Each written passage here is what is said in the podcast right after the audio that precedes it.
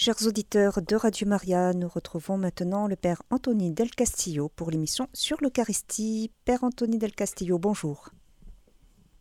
Bonjour et bonjour à tous les écouteurs de Radio Maria. Merci pour cette euh, occasion encore de pouvoir vous parler de l'importance de la messe. Et comme il a été dit, aujourd'hui, je voulais vous parler de, voilà, de l'importance des gestes dans la, dans la liturgie. Mais avant de commencer, je voulais vous raconter une petite histoire, une petite anecdote.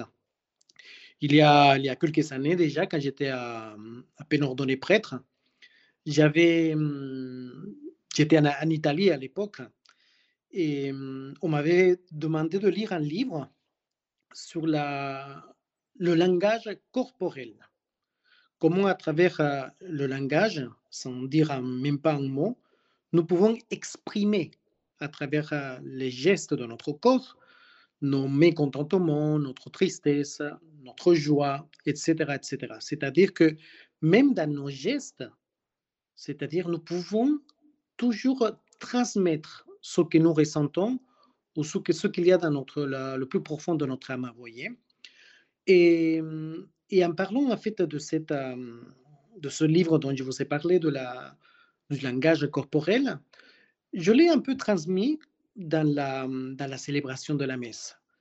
Parce que, vous savez bien, dans la, dans la célébration de la messe, dans la liturgie, nous avons aussi des gestes.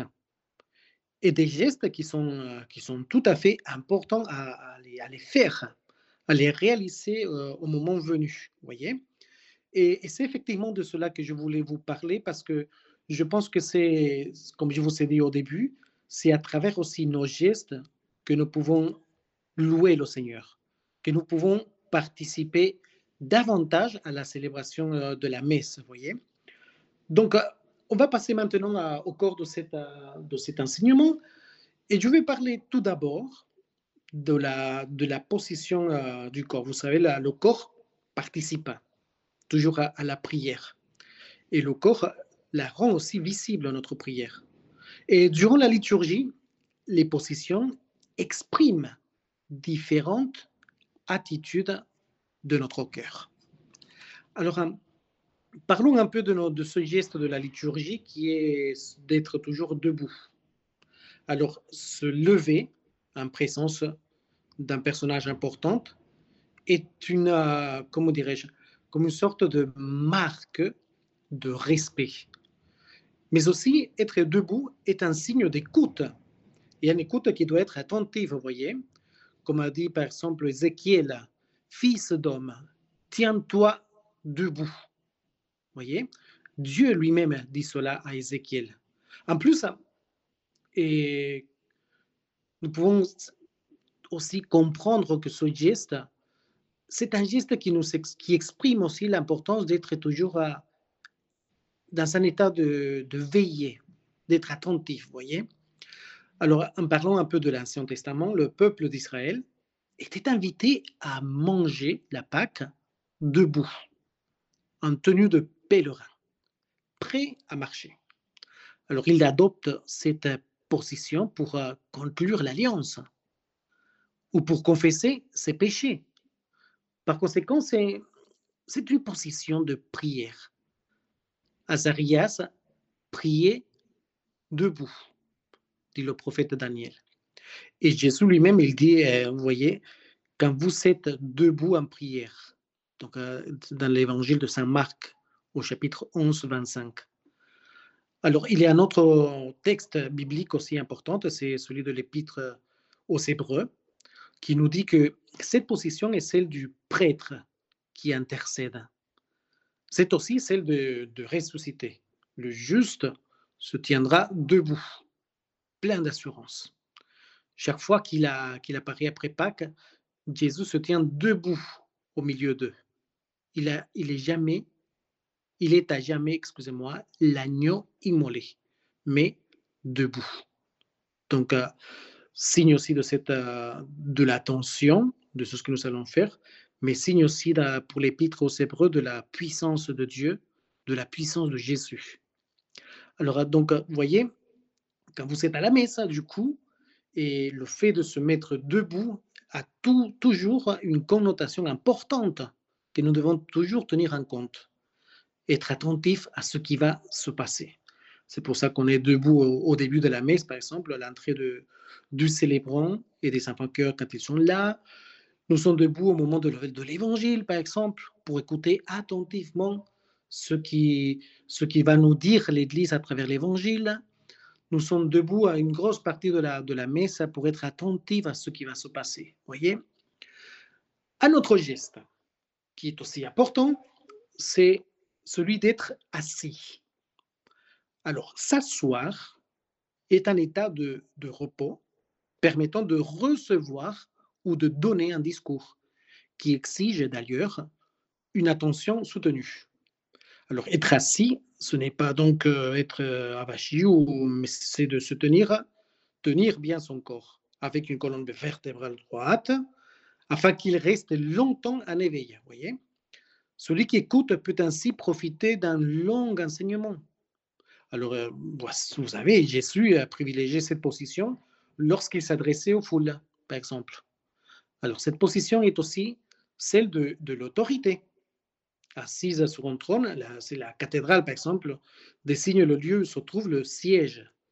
Cathédra en latin, ça veut dire cela, le siège, que dans l'occurrence, c'est le siège de l'évêque dans une cathédrale.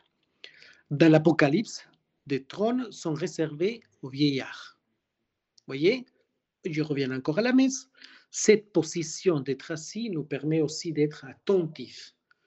C'est d'ailleurs c'est pour cela que par exemple, au moment de, lecture et au moment aussi de l'homélie, de nous sommes assis. Pour quel motif? Pour être attentifs longuement à ce qui va nous dire l'Église à travers les lectures et à ce qui va nous dire le prêtre lorsqu'il prêche, lorsqu'il fait son homélie à la messe. Donc, assis, c'est un geste d'être toujours attentif. Et si parlons maintenant de ce geste qui est aussi d'être à genoux. Alors la génouflexion n'est pas, c'est vrai que ce n'est pas un geste biblique, certes, mais elle a un beau symbolisme, vous voyez. En mettant ses genoux à terre, par exemple, le croyant se place en position d'infériorité, comme s'il ne pouvait plus tenir debout, tant la crainte de Dieu l'envahit. Il vénère sa présence, la présence de Dieu. Par exemple, pensons un peu à, Moïse. Lorsque Dieu lui apparut sur le mont Sinaï, Moïse tomba à genoux sur le sol et se prosterna, ce que nous raconte le livre de l'Exode. D'autres personnages aussi dans l'Ancien Testament vont euh, nous expliquer aussi l'importance de ce geste. Daniel ou Esdras, par exemple, adoptent la même position lorsqu'ils prient même Jésus, dans l'angoisse du jardin des Oliviers, fléchissant les genoux, priait. Saint Paul aussi, aux Éphésiens, il dit je, je fléchis les genoux devant le Père. Et dans l'épître romain, il cite Isaïe Par ma vie, dit le Seigneur, tout genou devant moi fléchira. Vous comprenez pourquoi ce, geste de la, liturgie est tout à fait important. Lorsque par exemple, vous entrez dans une église, j'en parle souvent aux enfants au catéchisme, mais aussi à nos jeunes ou aux nouvelles personnes qui viennent à, qui viennent à vivre la vie de la paroissiale. J'en parle beaucoup de ce geste. Lorsque vous entrez, par exemple, dans l'église, il y a toujours les bénitiers, vous voyez, en touchant le, l'eau qui a été bénite, ce serait bien, je, je l'encourage beaucoup à, à faire un très beau signe de la croix et, et faire ce geste de la génuflexion. Parce que là, on est en face de Dieu Tout-Puissant. Et ce geste compte beaucoup pour la, pour la, pour la célébration, pour la liturgie. Malheureusement, dans, comment pourrais-je expliquer cela? De manière, je pense, idéologique, on, supprime même ce geste de, se mettre à genoux. Il y a certaines personnes qui ne le font pas tout simplement pour, euh, une question idéologique. Et, là, c'est vraiment dommage. Je pense que c'est vraiment, vraiment dommage. J'en ai vécu même dans, dans, des églises où les personnes qui se mettaient à genoux pour communier ou à la consécration étaient toujours euh, moquées par ce geste, alors que pas du tout. C'est un geste qui veut transmettre vraiment notre, humilité et de, de se dire que je suis devant mon Créateur. Certes, il y a des personnes, et là, je tiens à le remarquer parce que c'est très important, il y a des personnes qui ne peuvent pas se mettre à genoux pour une question de santé parce que parce qu'ils ont du mal à se mettre à genoux. Là, c'est tout à fait compréhensible de ne pas le faire parce que on ne le peut pas. Voyez? Mais ne pas le faire simplement pour une question idéologique, je pense que c'est vraiment dommage parce que la messe, la messe, c'est la, présence de Jésus lui-même. Voyez? Donc, à, revenons un peu à, ce geste dans la messe, l'unité du mystère est manifestée par, par trois génuflexions, accompagnées d'un acte d'adoration. Les prêtres et les fidèles doivent s'agenouiller pour adorer, et surtout adorer trois actions qui sont inséparables. La première, à la consécration des offrandes, on devrait se mettre à genoux, parce que c'est à ce moment-là qu'ils deviennent corps et sang du Christ, ce pain qui est déposé sur l'autel et ce vin qui est dans le calice. Donc ce geste manifeste que voilà, la présence de Jésus, elle est là. Je me mets à genoux pour l'adorer. Mais aussi, on se met à genoux pour la, à genoux pour la fraction du pain, qui signifie l'offrande de soi-même accomplie par le Christ. Et nous pouvons aussi, si nous, si nous le souhaitons bien, de, nous mettre à genoux à la, à la communion, parce que c'est le moment où se réalise l'union de chacun à l'unique corps livré pour tous. C'est pour cela que, la communion devrait être accompagnée, elle aussi, d'un geste d'adoration, même si on ne se met pas à genoux, si on ne peut pas, même si on, que l'on reçoit à la main ou à la bouche la communion.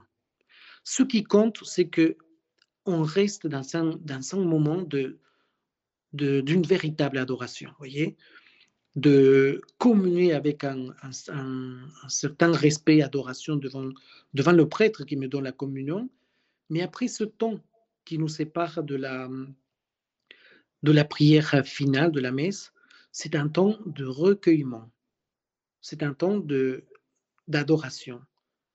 Jésus est dans mon cœur. Donc c'est c'est important aussi à ce, à ce moment, à ce stade de la messe, d'être vraiment en union avec Jésus.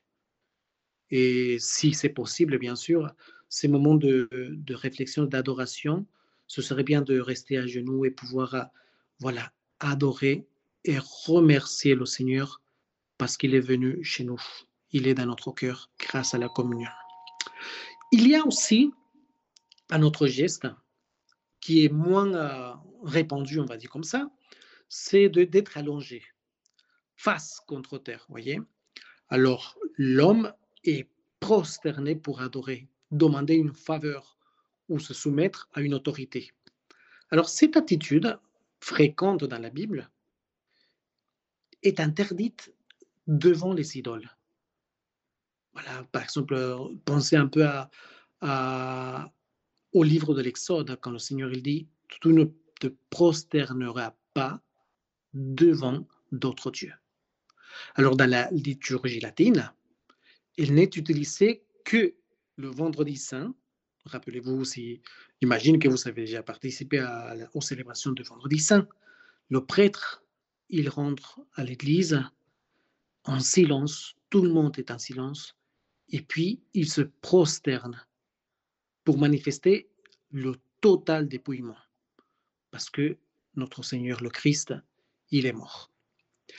Mais nous utilisons aussi ce geste de allongé lors des ordinations sacerdotales. Alors si vous ne savez pas fait l'expérience de, vivre une belle célébration des ordinations, je vous conseille fortement parce que c'est une, célébration qui est vraiment merveilleuse et pleine de gestes.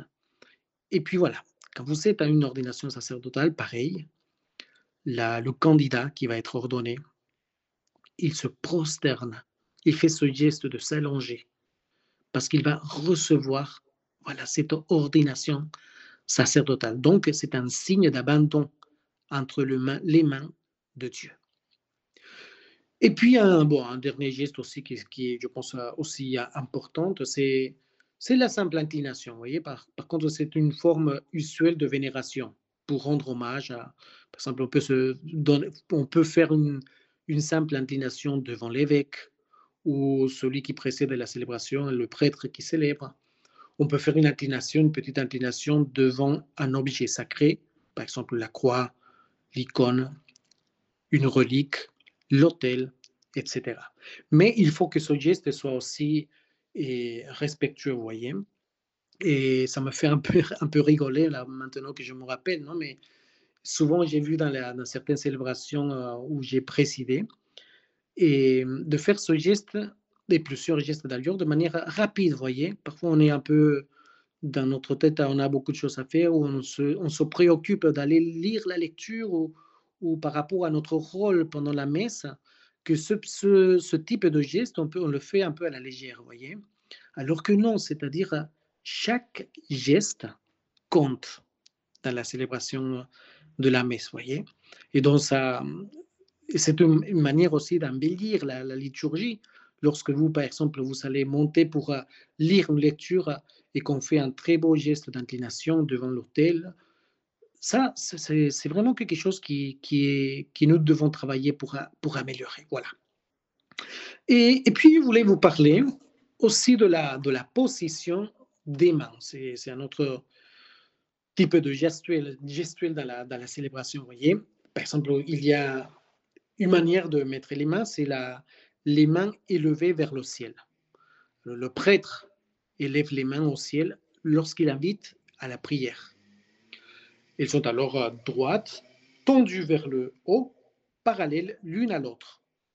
Elles ne devraient pas être placées en fait en position de réception, parce que elles doivent exprimer un geste d'intercession. Le prêtre est là pour intercéder auprès du Seigneur. Et ce n'est pas un geste d'accueil, vous voyez. Alors le prêtre rassemble la prière des fidèles et la dirige vers Dieu. Voyez? Donc il indique ainsi un mouvement du bas vers le haut. À ce moment, pour répondre à l'invitation, prions le Seigneur. Le peuple doit se lever. Ce geste dans la Bible est celui d'un médiateur qui intercède en faveur du peuple saint. Moïse, lors de la bataille contre Amalek, devait rester les mains levées vers le ciel pour que les Hébreux puissent gagner. Alors c'est vrai que ce geste est aussi fait lors de la, de la prière de notre Père. Là aussi, il y a quelques problématiques. Il y a certaines personnes qui disent, est-ce que les, nous, les laïcs, est-ce qu'il faut que nous, nous aussi, les mains à prier comme le ou pas? Il y, a, certaines personnes, certains prêtres qui disent oui, certains non. Mais par contre, je pense que c'est un, un geste qui implique toujours de vouloir intercéder auprès du Seigneur. Voyez Et donc, euh, c'est un geste qui est aussi tout à fait important. Et nous, euh, le prêtre doit le faire à maintes reprises, voyez, dans la messe, comme une prière d'intercession auprès du Seigneur. Et c'est un geste qui manifeste fortement notre moment de prière. Alors, quand on a les mains tendues de manière horizontale, c'est-à-dire une sorte d'imposition des mains, alors le prêtre tend les mains comme ça, de manière horizontale, lorsque, en fait, il invoque l'Esprit Saint. Alors la, grâce se répand sur les offrandes et ou sur les personnes pour les bénir. Alors il indique ainsi un mouvement du haut vers le bas. C'est le geste, par exemple, de l'ordination sacerdotale, de, la consécration du pain et du vin, le prêtre fait le même geste, du haut vers le bas.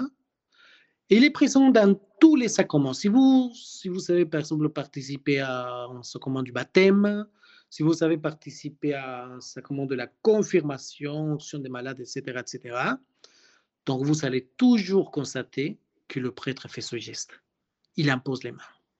Alors les fidèles doivent être alors en position d'adoration, devant la grâce qui descend. Donc, autant que possible, à genoux, ce geste de bénédiction aussi est souvent mentionné dans la Bible. Aaron, étendit les mains et les bénit. Même Jésus bénissait en imposant les mains, voyez Et la plupart de ces miracles sont accompagnés de ce geste. Et un peu pour, euh, pour terminer sur euh, l'importance de ces, de, du gestuel, on va dire, parlons un peu de, de l'encens. Vous voyez, le geste de l'encensement à, la, à la messe. Alors, l'encensement signifiant toujours euh, la prière, mais aussi le, le sacrifice. On adore le Seigneur, donc l'encens, c'est pour offrir quelque chose au Seigneur. Et, et ça symbolise aussi le respect envers l'Assemblée et, les objets sacrés. Alors l'encens est un des signes liturgiques les plus riches des rites d'Orient, comme des rites de l'Occident. Alors dans le rite romain moderne, l'encens peut être employé au cours de toutes les messes, mais il semble préférable de l'utiliser que s'il y a vraiment une musique, un chant qui accompagne l'encensement pendant les messes de dimanche ou des solennités, parce que c'est un geste quand même qui est solennel, vous voyez. Donc, euh, c'est souhaitable, fort, fortement souhaitable, que l'incensement soit fait avec une belle liturgie, des beaux chants qui, qui accompagnent cette solennité. Vous voyez ce que je veux dire Donc, l'action, l'action d'incenser, en quoi ça consiste? Bon, de balancer l'encensoir pour offrir l'encens à Dieu représentés par les symboles de la croix, de l'autel, des oblats, comme aussi par la personne du célébrant. Alors les fidèles sont aussi encensés en raison de leur dignité de fils de Dieu, exerçant leur caractère baptismal par leur participation liturgique. Il y a, il y a quelques années, j'étais hum, interpellé par un paroissien qui me disait qu'il ne comprenait pas du tout pourquoi l'assemblée devait être voyez, parce qu'elle trouvait plus normal, ou plus logique plutôt, que d'encenser les objets sacrés, mais même la, présence réelle du Seigneur à la messe, etc. Mais qu'il ne trouvait pas le sens d'encenser tout le monde. Mais exactement, c'est par rapport à ce que je viens de vous dire. On peut encenser, et d'ailleurs, on fait ce geste à la messe, d'encenser toute l'assemblée. Mais pourquoi? En raison, en fait, de notre caractère baptismal parce que nous sommes tous des fils de Dieu. Nous avons la dignité d'être fils de Dieu. Et un signe de cette dignité, nous pouvons aussi être encensés pendant la célébration d'une messe. Alors bon, après, vous, savez, il existe deux sortes de balancement de, de l'encens. Pour faire euh, des coups, disons, pour faire un, un coup, l'encensoir doit être balancé vers la personne ou l'objet insensé, puis abaissé, vous voyez. Alors, peut-être vous posez la question, à quel moment peut-on utiliser de l'encens à la messe? Voilà, L'encens, il est utilisé tout d'abord pendant la, la procession d'entrée, la procession solennelle, puis pour vénérer l'autel au début de la messe. Vous allez constater que le prêtre, en embrassant l'autel, en arrivant juste devant l'autel, il fait aussi ce geste et l'encens tout l'hôtel. Mais nous pouvons utiliser aussi l'encens au moment de la proclamation de l'évangile, aussi pour la préparation des dons, pour l'offertoire, et puis finalement à l'élévation de l'hostie et du vin consacré. Voilà, à la consécration. Alors les, les règles, on va dire comme ça, habituelles de différentes formes d'encensement sont les suivantes, pour être très court. Trois doubles coups pour le Saint-Sacrement, à genoux, le livre des évangiles aussi, ou une relique de la croix, les images de notre Seigneur, exposées solennellement, à la vénération publique, la croix de l'autel, le cierge pascal aussi dans l'occurrence, les oblats sur l'autel et le célébrant, évêque ou prêtre. Par contre, on fait deux doubles coups pour les images de Notre-Dame et des saints présentées à la vénération publique après l'encensement de l'autel, mais à la messe uniquement au début de la célébration. Et point final. Et on fait aussi un coup simple pour l'encensement de l'autel et l'encensement des fidèles. Voyez? Donc il y a Voilà, des petites connotations pour que vous vous situez un peu à, comment le prêtre doit encenser la messe, la, doit encenser lors de la messe, voyez? Alors la, la messe, l'encens est requis au cours de la dédicace d'une église aussi, ou d'un hôtel à la messe chrismale aussi. Et chaque fois que l'encensoir est utilisé pour l'exposition de l'Eucharistie, mais aussi lors des funérailles. Voilà. Donc, je vous expliquer de manière, euh, je pense, assez, assez vaste. J'ai essayé d'aller dans les, dans les petits détails, voyez. Mais je voulais vous expliquer l'importance de tous ces gestes. Alors, pour terminer, je voulais revenir à ce que je vous ai dit tout à l'heure par rapport à ce livre dont je vous avais parlé du langage corporel, voyez. Donc, à la messe, rappelez-vous que c'est aussi bien important de, respecter, de faire ce type de gestes, parce qu'ils transmettent aussi notre, état d'esprit et, et la valeur que nous avons de, la, de, ce que nous allons célébrer, non la, la messe, de participer convenablement, respectueusement à la célébration d'une messe. Bon, je vous ai bien sûr pas parlé de comment il faut se tenir à la messe, parce que malheureusement, euh, parfois il faut, il faut nous, nous rappeler de cela, aujourd'hui que nous sommes dans, une époque euh, hyper technologique, vous voyez, que nous avons toujours, nous sommes hyper connectés, que nous avons notre téléphone toujours avec nous. Bon, ça, ça compte aussi. Parfois, on oublie de, de couper nos téléphones alors, lors d'une célébration, alors qu'il faudrait, parce que on doit se déconnecter du monde. Là, on est en face de Jésus. Et c'est vraiment gênant de, de, participer parfois à des messes où moi-même en, tant que prêtre, de célébrer des messes et entendre des fois voilà, des téléphones qui sonnent, qui, qui attirent l'attention déjà de tout le monde. Parfois, on, perd même le, fil conducteur de l'homélie de à cause de ce type de gêne, vous voyez. Alors qu'on peut faire ce geste aussi de dire non, là, il faut que je coupe complètement avec euh, mon téléphone, avec, euh, avec tout. Là, je suis devant le Seigneur. Mais ceci, ça compte aussi dans ces gestes dont je vous ai parlé, de voilà de d'intérioriser parce que c'est ça l'objectif, vous voyez. Nous, passons à un autre stade de notre, de existence. Quand nous sommes à l'Église et notamment à la célébration de l'Eucharistie, voilà, nous, traversons quelque chose qui est magnifique, c'est-à-dire Jésus se fait présent. Jésus se va faire présent à l'instant même dans la célébration de l'Eucharistie et sous la présence du pain et du vin qui deviendront le corps et le sang de Christ. Donc notre attention, nos gestes, notre façon de participer à la messe doit être vraiment correcte. Pas de téléphone, on coupe le téléphone. Pas de papotage, vous voyez, parfois on est à la messe et on est en train de critiquer la dame ou le monsieur qui est venu habiller n'importe comment, ou de dire, ah, voilà une personne qui est arrivée en retard. Non, pas du tout. Nous sommes là à la messe pour Jésus. Donc tout cela, tous ces gestes et ces attitudes comptent aussi pour pouvoir participer convenablement à la célébration de la messe. Et finalement, voilà le point pour terminer cette petite euh, intervention sur, les gestes.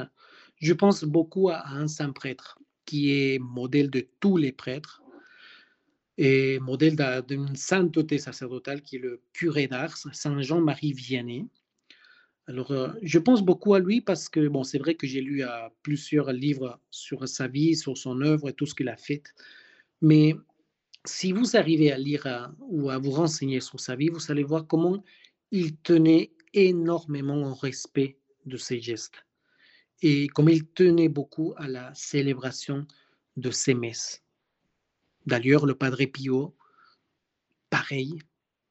Saint Jean Bosco, un grand prêtre qui était un grand évangélisateur des jeunes, pareil. C'est-à-dire, si vous voyez tous les saints prêtres, l'amour, l'onction avec laquelle ils célébraient les messes, respecter convenablement tous les gestes, vraiment intérioriser sur ce qui va se passer, c'est-à-dire d'être en présence du Seigneur, pour eux, ça comptait beaucoup.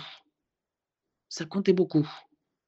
Donc, essayons à, leur exemple de vivre profondément notre foi et de vivre les gestes de la, de la célébration liturgique de la messe profondément, en sachant que nous sommes devant un grand mystère, celui de la présence vivante de Jésus sur terre. Voilà, j'espère que ça vous a plu cette, cette intervention et que surtout, ça vous a aidé à comprendre l'importance des gestes dans la liturgie. Chers auditeurs de Radio Maria, vous écoutez l'émission sur l'Eucharistie avec le Père Anthony Del Castillo. Notre thème d'aujourd'hui, les gestes dans la liturgie. Père Anthony Del Castillo, alors peut-être une question, deux questions d'ailleurs, sur euh, la génuflexion et le fait de se mettre euh, à genoux. Euh, tout d'abord, dans, une paroisse que, dans laquelle je, suis allée, par rapport au fait d'aller l'inclination ou euh, donc l'attitude qu'on doit avoir en approchant de l'hôtel pour euh, aller faire la, lecture. Euh, moi, j'ai l'habitude quand je m'approche de quand je suis face à l'hôtel de faire une génuflexion. Or, il y a une paroisse où les religieuses qui s'occupaient de l'animation liturgique nous interdisaient de faire une génuflexion en disant il faut juste s'incliner. Qu'est-ce que, qu'est-ce que vous en pensez? Est-ce qu'effectivement, euh, euh, il ne faut pas faire de géniflexion dans, dans ce cas-là qu'on doit faire la, lecture à la messe? Alors, après, ça, ça dépend. Et je vous dis pourquoi. Parce qu'il y a certaines églises, par exemple, qui, qui mettent leur, euh, le tabernacle, pas dans l'hôtel principal, vous voyez, sinon dans, le, dans une petite chapelle à côté. Et donc, dans ce, dans ce cas-là, nous pouvons faire l'inclination, comme je vous ai dit tout à l'heure dans l'enseignement, devant l'autel, devant la croix, vous voyez, avant d'accomplir un, rôle. Par exemple, ce que vous dites, la, lecture. Donc, c'est vrai que vous pouvez faire ce geste d'inclination et puis monter qui est, qui est naturel, vous voyez. Mais par exemple, ce qu'il faut rester quand même clair, c'est que ce n'est pas anti, on va dire comme ça, anti-liturgique de, de, faire une génuflexion si, si vous êtes devant le Saint-Sacrement. Vous voyez ce que je veux dire? Donc, je pense que c'est mon avis personnel, mais je pense que interdire de faire la génuflexion, je pense que c'est quand même excessif. Donc, donc euh, non, vous, disons que c'est pas, ce serait bien de faire déjà, c'est super bien si vous pouvez faire l'inclination un signe de respect parce que vous, faites, vous êtes devant l'hôtel. Mais si vous savez aussi le Saint-Sacrement, euh, allez-y. Hein. Alors, euh, nous avons une auditrice qui souhaiterait intervenir. Il s'agit de Marie. Marie, c'est à vous. Oui, euh, bonsoir, Père. bonsoir. Ma question, merci beaucoup hein, pour cet enseignement très enrichissante. ma question est, au moment de la consécration du pain et du vin, euh, est-ce que c'est profitable de fermer les yeux ou de toujours garder les yeux ouverts tout le long? Et alors, c'est vrai que bon, les, le geste... à fermer les yeux pour vivre quelque chose de tendance à porter notre prière? Voilà, on a, on, a l'impression qu'on prie plus les yeux fermés, mais est-ce qu'il est peut-être préférable de garder les yeux ouverts parce qu'on nous dit que à ce moment-là, tout se passe. Oui, alors je, disons qu'il n'y a rien qui soit écrit par rapport à, nos regards sur la, au moment de la, de la consécration. Après, je peux vous dire quelque chose qui est tout simplement personnel, vous voyez. Moi, quand j'étais par exemple séminariste, et quand, quand, on participait à la célébration de la, de la messe, si je n'avais pas un office particulier pour servir à la messe, sincèrement, moi, je préférais de, de rester avec les yeux fermés. Mais pour quelle raison? Alors là, ça concerne, et attention à ce que je veux dire, ça n'engage que moi. C'est parce que moi, je trouve que le geste de, de fermer les yeux, c'est un geste quand même d'une forte concentration parce qu'il y a quelque chose qui va se passer, voyez? Et, je pense que c'est bien. Mais par contre, je ne suis pas du tout contraire au fait de dire ah, je regarde ce qui va se passer, les gestes qui fait le prêtre, parce que c'est à ce moment-là que qu'il va se passer quelque chose de magnifique, la, présence réelle du Christ. Vous voyez? Donc, alors, excusez-moi si peut-être la, réponse est un peu, un peu dans, dans les deux sens, hein, mais je pense qu'en en fermant les yeux, si ça, c'est à votre profit et que, et que pour vous, c'est bien meilleur de fermer les yeux, allez-y. Mais si vous, vous préférez rester les yeux ouverts pour euh, contempler ce qui se passe, allez-y aussi. C'est-à-dire, je pense que l'essentiel, la, dans, dans l'occurrence au moment de la consécration, c'est que vous ayez ce moment de d'adoration, voyez, et de profiter, enfin, de, que ce soit le plus profitable pour vous. Je, pense, je, je donnerai cette réponse. Mais je, je répète, il n'y a rien qui soit, qui soit écrit, disons, euh, dans, la, dans les rubriques de la, de la messe par rapport à nos regards, voyez? Je ne sais pas si c'est clair ce que je, je dis. Ça m'aide pas beaucoup, mais bon. oui, après, c'est, je pense que c'est quelque chose de personnel. C'est, tout dépend de ce, que vous, ce qui est le meilleur pour vous. C'est-à-dire, euh, je vous répète ce que je vous ai dit. Non? Pour moi, mais ça, c'est très personnel, moi, je préférais fermer les yeux. Peut-être parce que aussi, je savais, j'y allais tous les jours à la messe parce que j'étais séminariste, que je savais ce qu'il allait se passer. Mais pour moi, fermer les yeux, c'était un, c'était pour moi un geste de voilà d'adoration, de, concentration devant, devant le Seigneur. Mais après, à, à vous de faire ce que vous semble le, le plus profitable. D'accord. Ok. Merci pour votre question. Je vous en prie. Merci pour votre réponse. J'ai trouvé ma réponse. Bon, c'est bien alors, je suis content. Bonne soirée, Père, et encore merci. Merci, Marie. Bonne soirée. Alors, euh, autre question, euh, Père Anthony Del Castillo, euh, toujours sur euh, le fait de se mettre à genoux. Il y a euh, des paroisses où euh, le prêtre refuse de, de, donner la communion, la communion aux gens qui se mettent à genoux pour, pour communier et qui veulent que la personne soit debout devant, devant lui pour, pour recevoir la communion.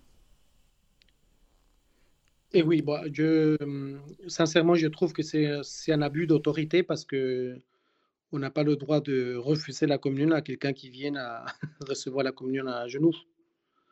Alors, je reviens un peu sur, la, ce que j'ai dit tout à l'heure.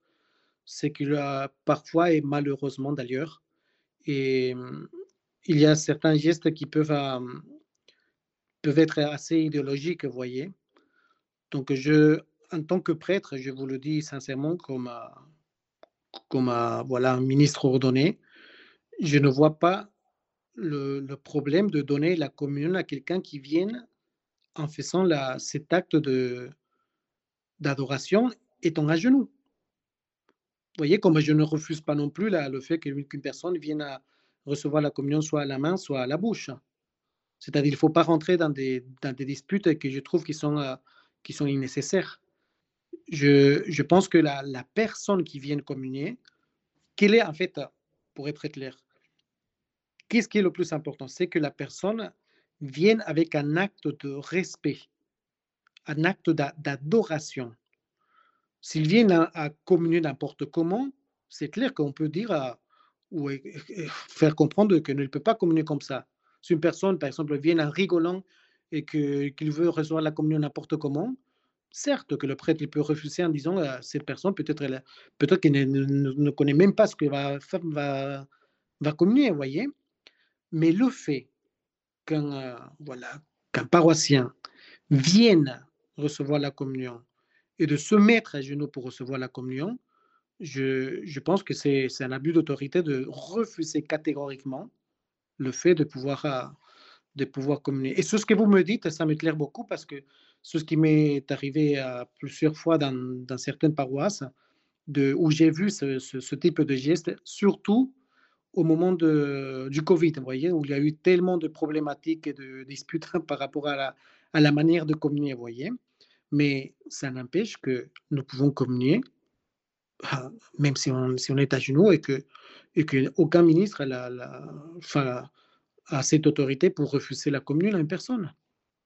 Voilà ce que je peux vous dire là-dessus. Malheureusement, déjà avant le Covid, il y avait des, prêtres. Euh, moi, ça, m'est arrivé euh, bien avant le Covid que le prêtre m'oblige en remontant progressivement l'hostie à, me relever en fait. donc, parce qu'il était opposé au fait d'être à genoux. Oui, parce que, mais pourquoi? Quelle est, la, quelle est la raison pour laquelle on peut euh, arriver à faire ce type de, choses? Moi, je ne, veux que, je ne vois qu'une chose, c'est la désacralisation de la liturgie. Vous voyez, c'est, ce type de geste, par exemple le fait d'être à genoux, il est vu quelque part par certaines personnes comme un geste excessif de piété.